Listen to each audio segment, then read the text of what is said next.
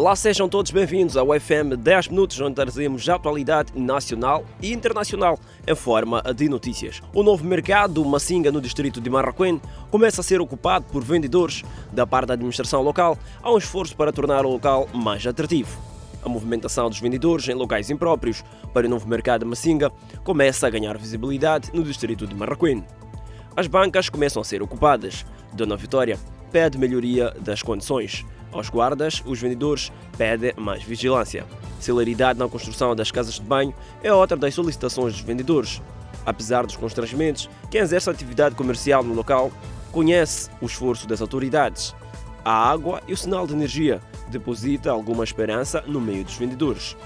O monumento de Guazametin é um dos pontos onde os vendedores informais foram retirados. Neste local será implantado um monumento de interpretação cultural que vai narrar a história da Batalha de Marraquém a 2 de fevereiro de 1895. Arrancou em todo o país a vacinação da população prisional e funcionários penitenciários. São 200 mil pessoas de grupos considerados prioritários no calendário de vacinação contra a Covid-19. Dentre elas está a população prisional. A indicação dos reclusos e pessoal penitenciário como grupo prioritário surge numa altura em que vozes de alguns segmentos da sociedade se levantam a questionar a necessidade de priorizar pessoas consideradas criminosas em detrimento de vendedores, operadores de chapas, entre outros grupos considerados produtivos e que igualmente representam grupo de risco. Helena Kida, ministra da Justiça, Assuntos Constitucionais e Religiosos, figura que efetuou o lançamento da campanha, explica as razões.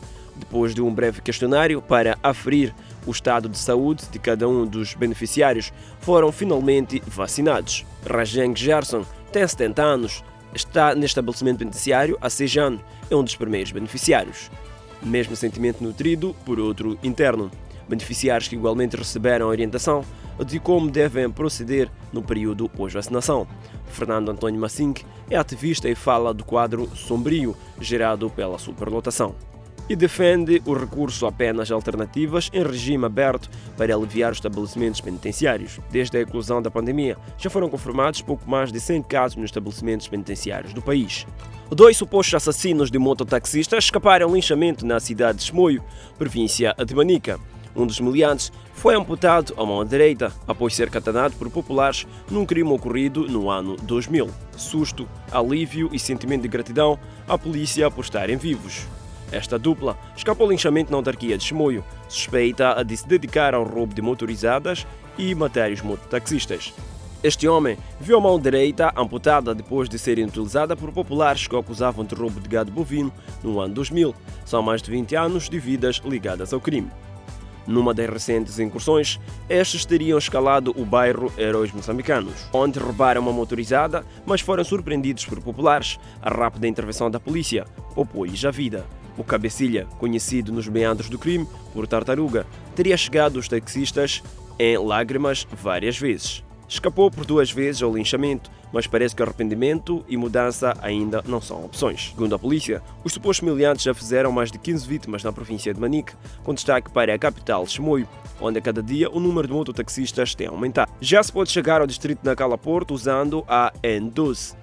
Para tal, foi reaberto este domingo o tráfego rodoviário, mas de forma provisória, com vista a permitir a contínua circulação de mercadorias a partir de Nacala para dentro e fora do país.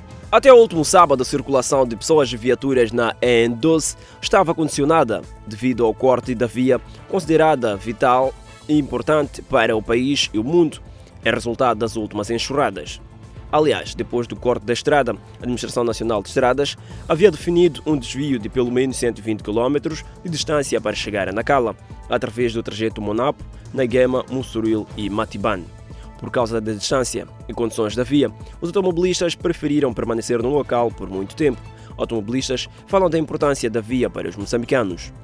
Uma semana foi o prazo definido pelo secretário de Estado de Nampula, Mete Gondola, a quando da sua visita ao local para encontrar-se uma saída provisória.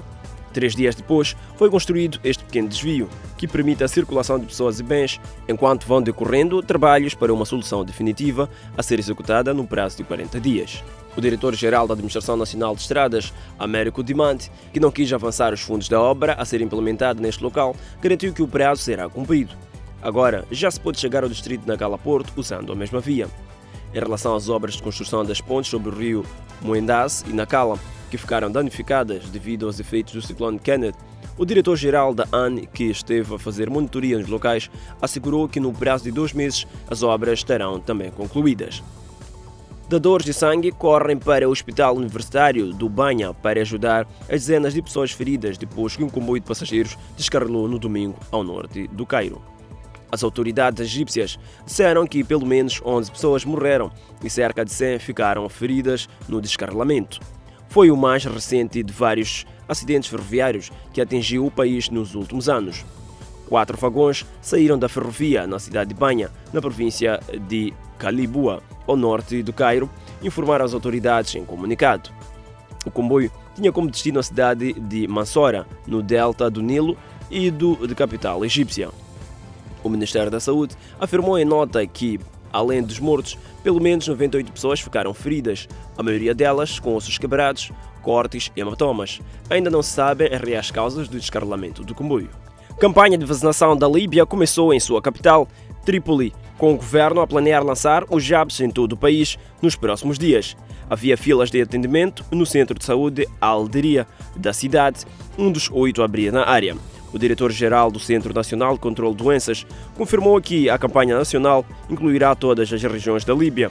A autoridade disse ainda que 430 centros foram aprovados em todo o país com o objetivo de fornecer doses a todos os cidadãos líbios, bem como estrangeiros residentes e imigrantes.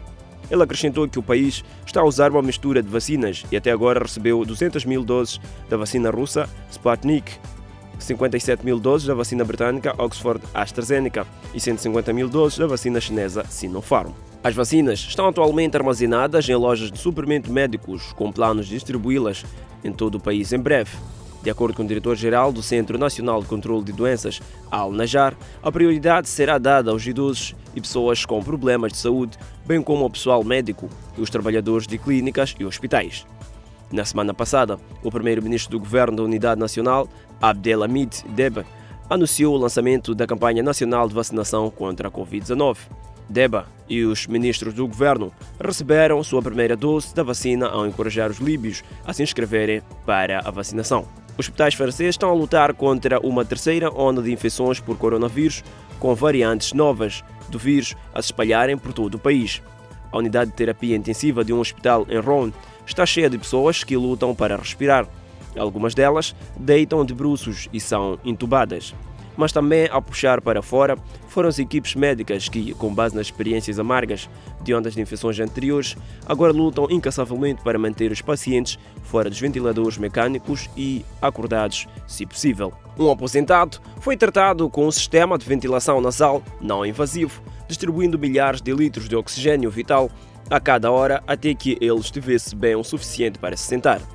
Isso poupou do desconforto de ter um tubo de ventilação grosso no fundo da garganta e do terror de uma forte sedação da qual os pacientes muitas vezes temem que nunca acordem. Embora a ventilação mecânica seja inevitável para alguns pacientes, ela também traz riscos adicionais e agora é uma medida adotada de forma menos sistemática do que no início da pandemia. Tratamentos menos invasivos também ajudam as UTIs francesas a não entrar em colapso em meio ao alto número de novos casos de coronavírus. Pacientes sedados, mantidos vivos com ventilação mecânica, frequentemente ocupam preciosos leitos de UTI por várias semanas, até meses, e o trauma físico e mental de suas provocações pode levar meses para cicatrizar. A terceira onda de coronavírus na França aumentou a contagem oficial do país de mortes relacionadas à Covid-19 para mais de 100 mil. E ainda sobre a atualidade internacional, Estados Unidos morreu a mulher considerada como sendo a mais velha dos Estados Unidos. Uma mulher da Carolina do Norte que cresceu a colher algodão, casou-se aos 14 anos e se tornou americana viva mais velha, com mais de 120 tataranetos. Esta mulher morreu pacificamente na sua casa. Esther Forte tinha 115 a 116 anos, dependendo de qual relatório do censo fosse preciso. De qualquer forma, ela era americana viva mais velha até a sua morte no último sábado em Charlotte, de acordo com o grupo de pesquisa em gerontologia. Sua família disse que era um pilar cuja vida refletia o avanço dos negros americanos nos séculos passados. Ela nasceu numa fazenda no condado de Lancaster, Carolina do Sul, quando Ted Roosevelt era presidente.